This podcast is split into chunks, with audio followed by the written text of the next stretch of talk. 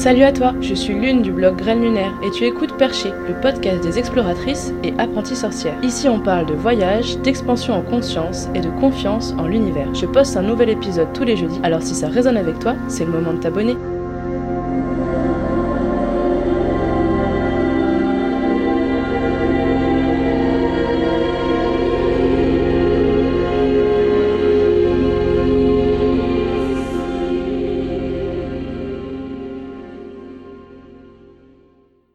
Comment survivre en voyage quand on est hypersensible? C'est possible. On est d'accord qu'un voyage, euh, ça génère beaucoup de stimulation et ça peut devenir hyper stressant. Donc du coup, comment éviter la fatigue mentale et physique? Comment éviter les nerfs à vif et la catastrophe émotionnelle? Règle numéro 1, toujours écouter Buck.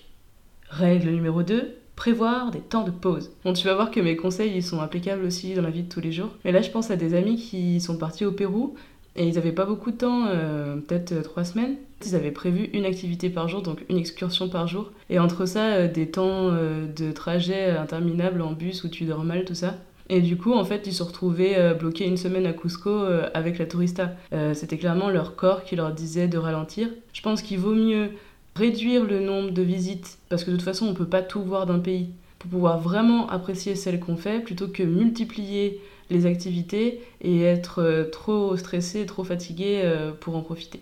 Règle numéro 3, tenir un journal de bord. Tu vas avoir besoin d'un exutoire pour toutes les émotions, les pensées, les sensations que tu vas ressentir et vivre. En général, je tiens deux journaux, je tiens un journal qui est plutôt bien tenu, euh, qui est fait pour être euh, relu plus tard, pour vraiment garder une trace du voyage, garder des souvenirs, des contacts, euh, des anecdotes. Et à côté de ça, je tiens un journal normal, mais qui n'est pas fait pour être lu, juste pour déverser mon trop plein d'émotions.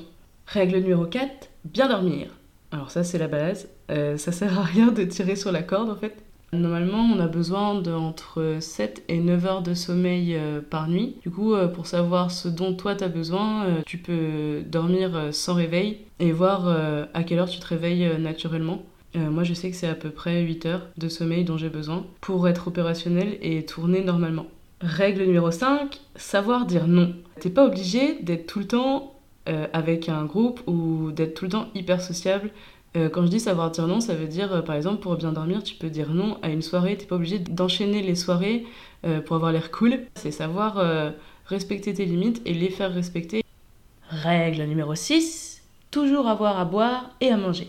Ce qui définit l'hypersensibilité, c'est aussi la mauvaise résistance au froid, à la faim et à la soif. Il y a un côté un peu enfantin là-dedans qu'on aura plus de mal à gérer ce genre de manque qu'un normaux pensant. Euh, ça me fait penser à une fois où j'étais euh, en train de faire du stop et euh, on devait faire 150 km et on a mis 4 jours et très vite en fait on n'avait plus d'eau, on n'avait plus rien à manger non plus à part des tomates pourries qu'on avait trouvées dans un champ. Clairement si j'avais eu par exemple des fruits secs, une deuxième bouteille d'eau, ça aurait été vachement plus agréable.